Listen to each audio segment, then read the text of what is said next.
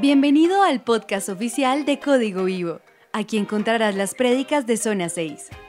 Hoy presentamos la importancia de dar con el doctor Atilio Moreno. La Reina Valera contemporánea y dice, siempre les enseñé, y ustedes lo aprendieron, que a los necesitados se les ayuda trabajando como he trabajado yo, y recordando las palabras del Señor, que dijo, hay más bendición en dar que recibir. Y finalmente una versión de, les voy a leer la nueva versión internacional que dice, con mi ejemplo les he mostrado que es preciso trabajar duro para ayudar a los necesitados, recordando las palabras del Señor Jesús. Hay más dicha en dar que en recibir. Les pregunto, ¿ustedes por qué creen que es más importante o más bienaventurado dar que recibir? Interesante, ¿no? Digamos que la primera vez que yo vi este video hace un par de años, para mí fue es impactante el ver con, cómo con cosas tan sencillas podemos bendecir a otros y de esto se trata la charla de hoy, de mirar cómo con cosas sencillas podemos ayudar y bendecir a los demás. Quisiera que rápidamente fueran buscando estas citas por cuestión de tiempo. Alguien que busque primera de Juan 4.8, alguien que busque Éxodo 34, 6 y 7, alguien que busque segunda de Timoteo 2.13, y alguien que busque Salmo 145, versículo 9. Entonces, ¿quién tiene Primera de Juan 4.8? Primera de Juan 4.8, dale, duro.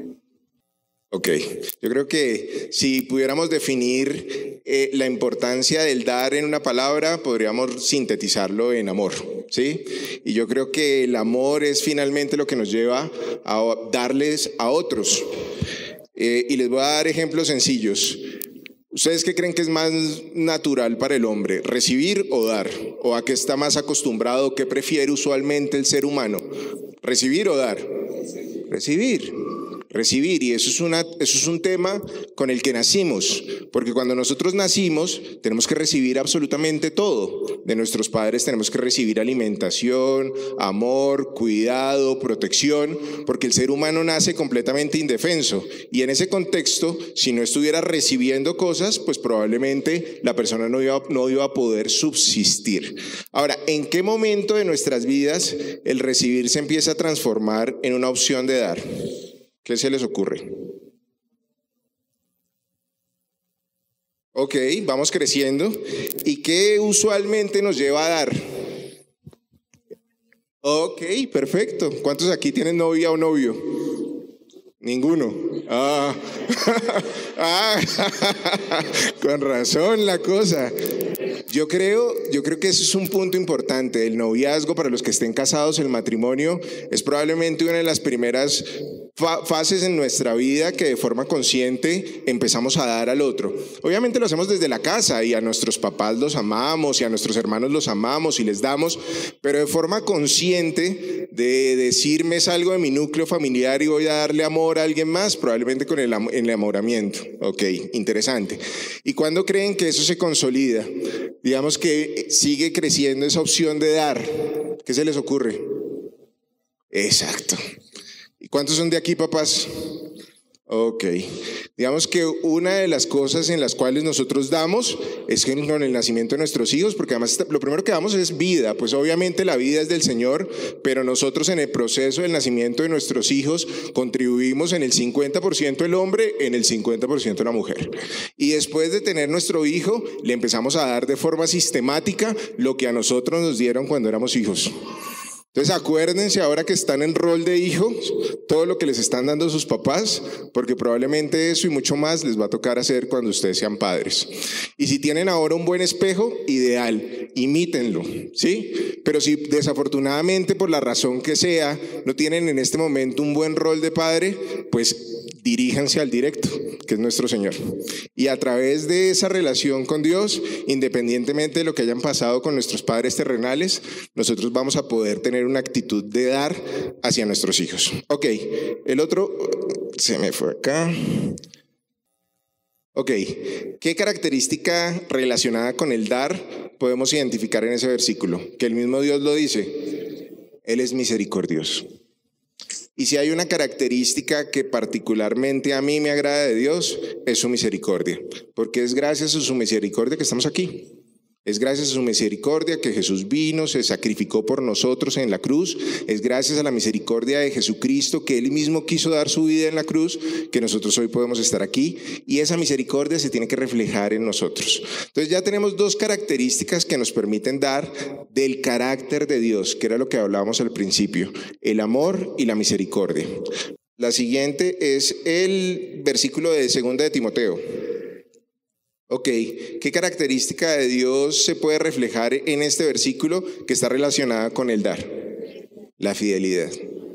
Y entonces Dios da por excelencia porque es un Dios fiel. Vamos a la siguiente, el Salmo 145, 9.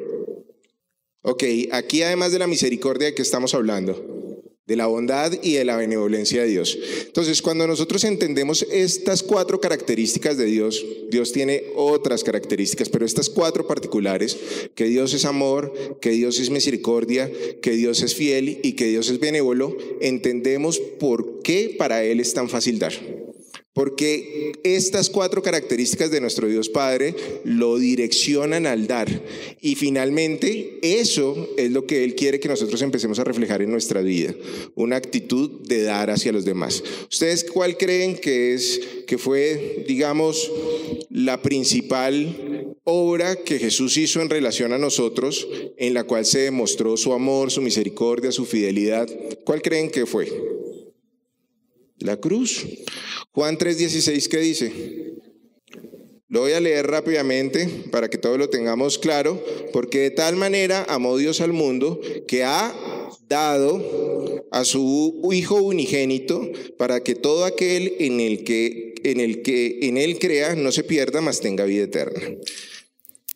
Si nosotros tenemos en cuenta el carácter de Dios, el carácter de Dios nos lleva a dar. Y si nosotros queremos reflejar el carácter de Dios en nuestras vidas, el dar tiene que ser una consecuencia. Si nosotros decimos gozosos que somos cristianos, el dar tiene que ser una consecuencia.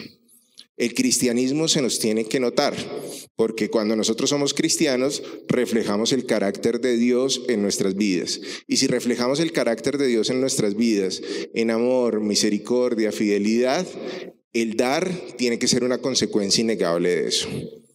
Segunda de Corintios 9:8. Busquémosla, por favor. De la gracia que Dios provee en nuestras vidas. Miren que además el ejercicio del dar ni siquiera depende de lo que nosotros tenemos, sino muy probablemente depende de lo que Dios coloca en nuestras vidas. Ahora, por eso es tan importante llenarse de Dios, porque en la medida en que nos llenamos de Dios tenemos más cosas que poder ofrecer a los demás.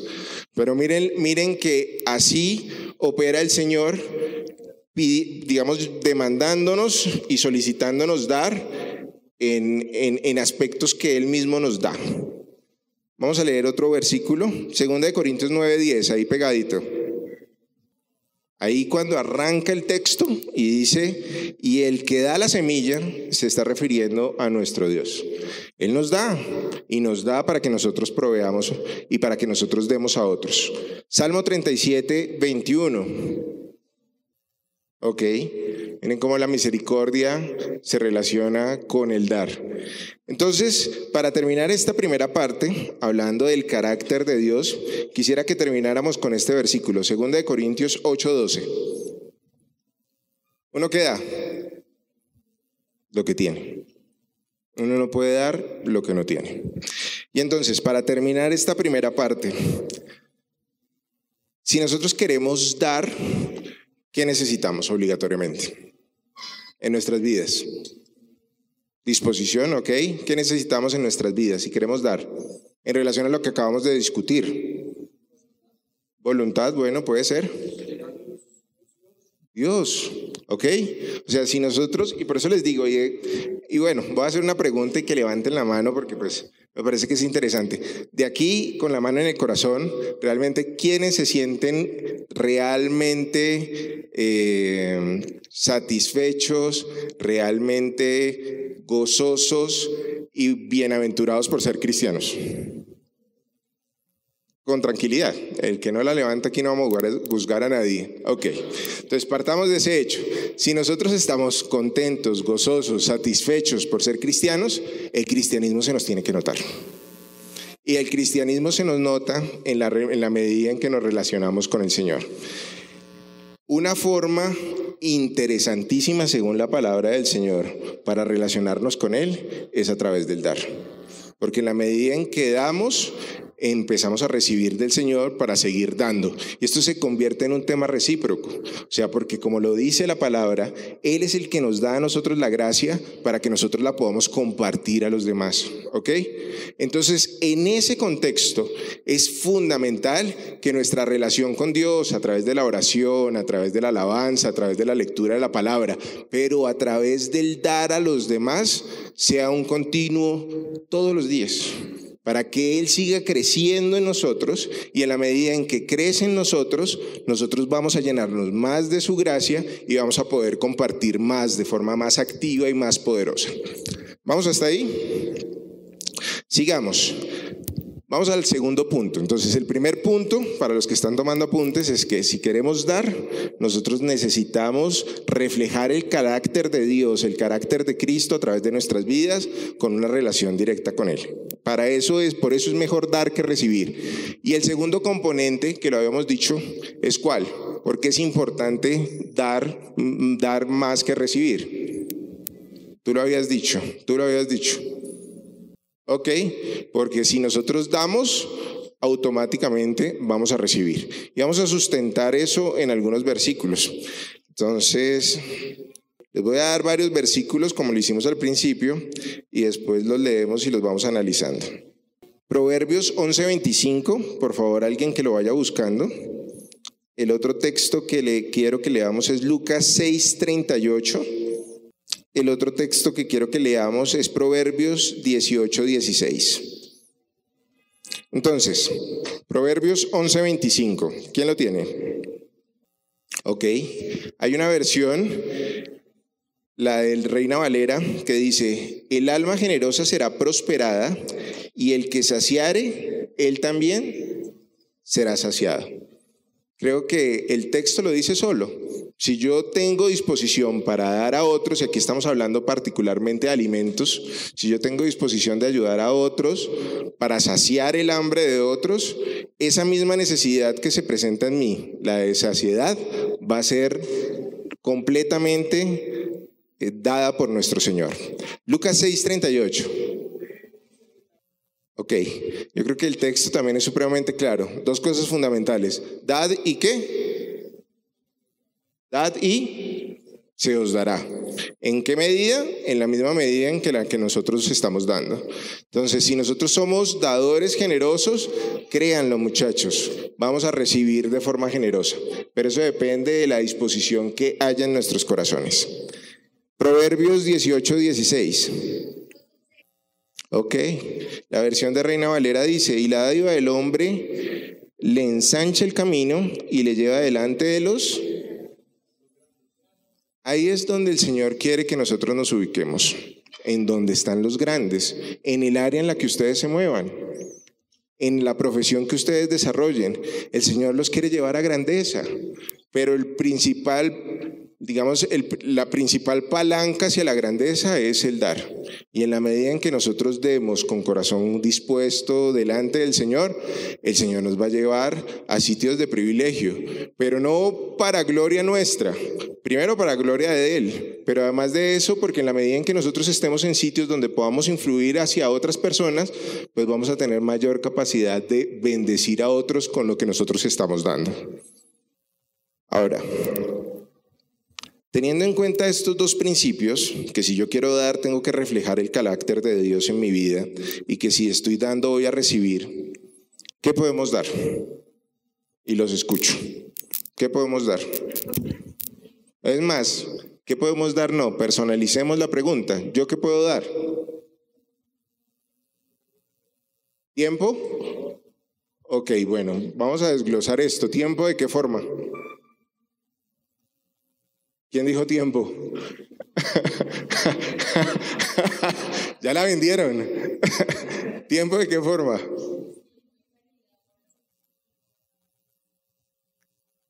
Ok, compartir con quién. O sea, piensen en ejemplos puntuales.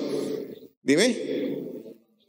Ok, pero pues si te quisieras ir más allá de la familia, porque a veces compartir con la familia no es difícil. Con amigos, ok. ¿Con quién más? Pensando en los necesitados, ¿cómo podríamos compartir con ellos? Servicio, ¿de qué manera? Ok, aquí hay un ejemplo puntual. ¿Ustedes saben cuántas fundaciones tiene la iglesia? ¿Lo tienen más o menos claro?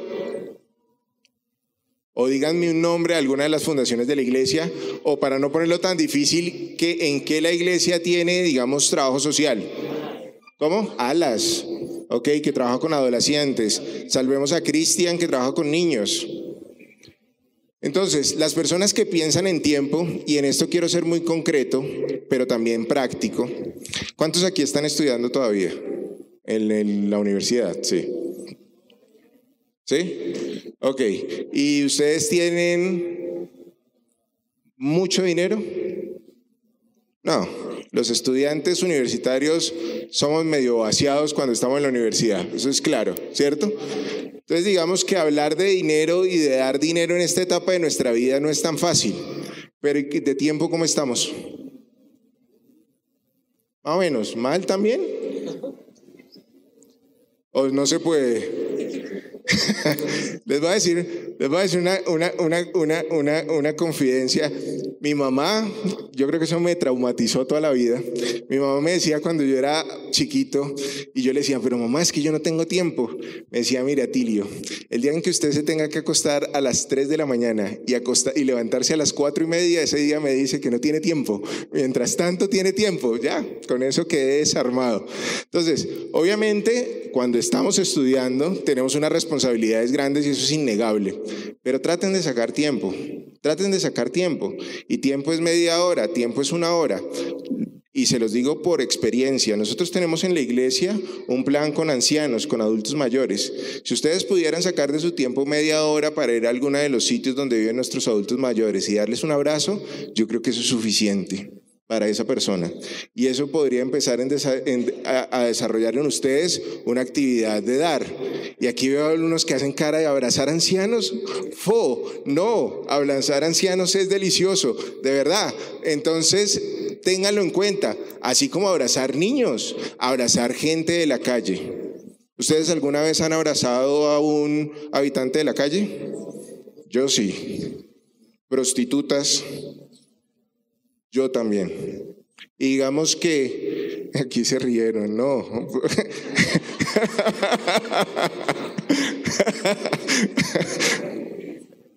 Créanme que desde el tiempo, desde el tiempo nosotros tenemos muchas cosas que ofrecer, desde el tiempo.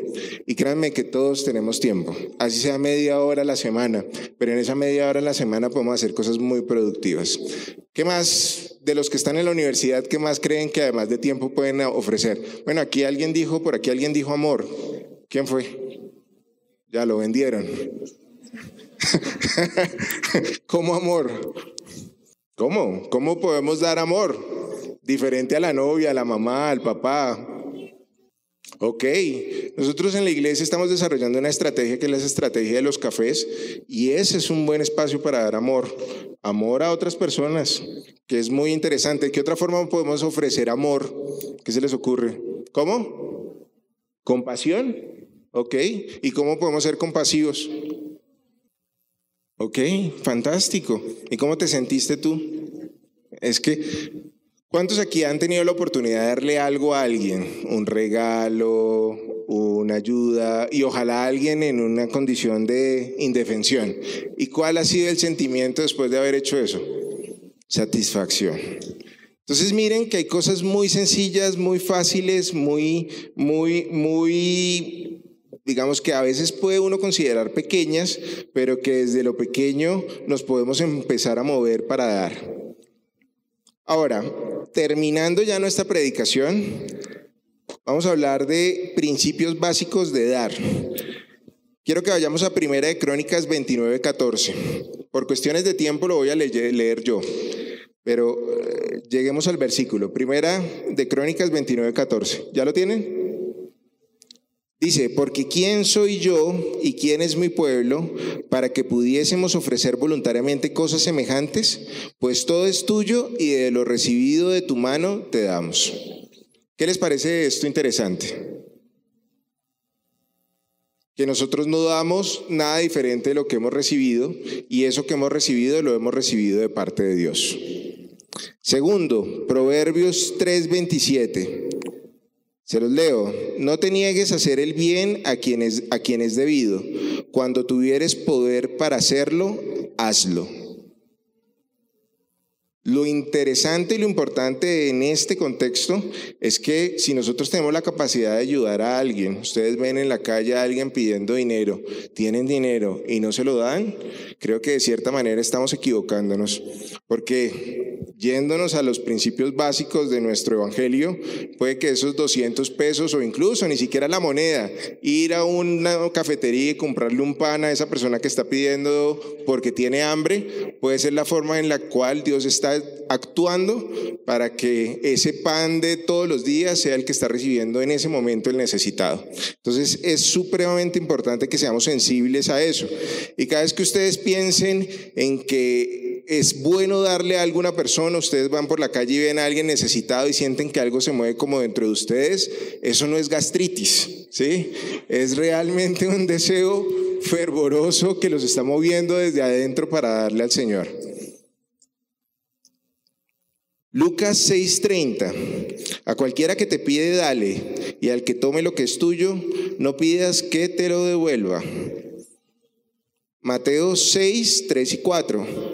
Mas cuando tú des limosna, no sepa tu izquierda lo que hace tu derecha, para que tu limosna sea en secreto. Y tu Padre que ve en lo secreto te recompensará en lo público. Digamos que aquí hay un principio fundamental de la importancia del dar y es que nosotros no damos para que nos vean, no damos para que nos vea el vecino, no damos para que nos vea el otro, damos porque nos nace. Y ahí es donde está la importancia del dar. Cuando nosotros de forma secreta damos sin que los demás sepan, sin hacer aspavientos del asunto, finalmente ahí el Señor que ve en lo secreto, porque el texto lo dice claramente, se va a encargar de recompensarnos en lo público. Entonces, Muchachos, para terminar, les quiero, quiero, quiero que recordemos de forma rápida y sencilla la esencia de lo que estamos haciendo. Si nosotros empezamos a dar, es porque clarísimamente estamos transmitiendo la gracia que hemos recibido del Señor. Si nosotros empezamos a dar, es porque el Señor está transformando nuestros corazones y nuestras mentes. Para dar no hay que hacer cosas extraordinarias. El Señor nos está demandando que demos dinero. El Señor nos está demandando que demos. ¿Qué? De lo que tenemos. Entonces, si en este momento lo que tenemos es tiempo, demos tiempo. Si afortunadamente, además del tiempo, tenemos dinero, demos eso. Si lo que tenemos es conocimiento por nuestras carreras, por nuestras profesiones y podemos servir a otros a partir de allí, hagámoslo. Pero indudablemente todos tenemos amor. Algunos en una menor cantidad, otros en una mayor cantidad, pero todos tenemos amor para ofrecer.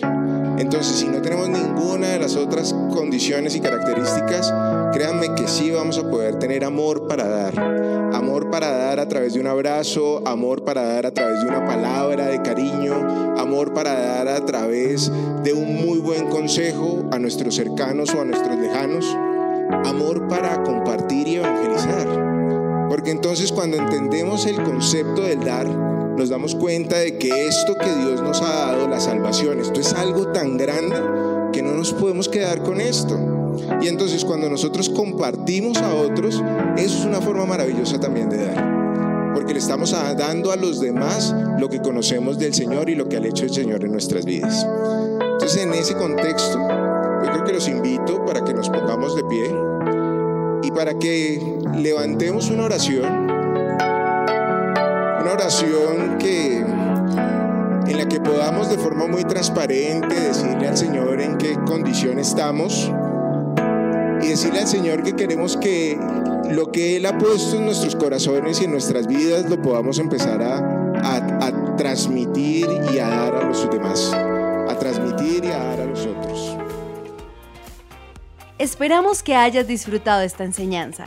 Suscríbete a nuestro podcast en tu plataforma preferida y síguenos en nuestras redes sociales, arroba código vivo cc. Para más información sobre nuestro ministerio, visita www.códigovivo.org.